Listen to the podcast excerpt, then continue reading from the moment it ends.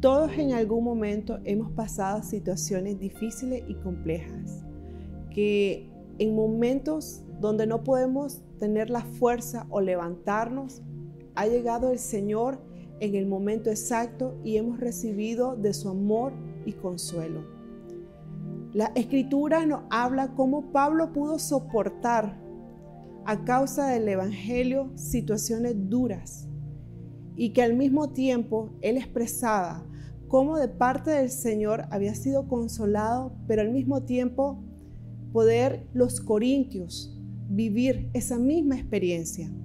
Te invito a que juntos podamos leer 2 de Corintios 1:4.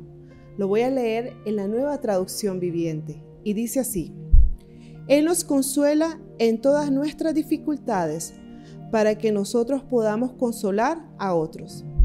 Cuando otros pasen por dificultades, podremos ofrecerle el mismo consuelo que Dios nos ha dado a nosotros. Acá podemos tomar dos aspectos importantes. El primero es Dios el Padre de consolación, es decir, Él nos puede llenar de su amor, de su misericordia, de su fortaleza, cuando más lo necesitemos.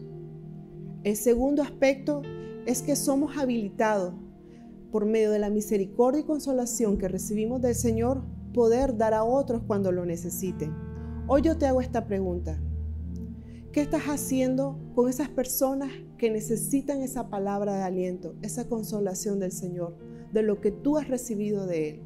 Sé ese canal de bendición y de poder llevar la esperanza de Cristo, que es el único que transforma vida a esas personas que lo necesitan.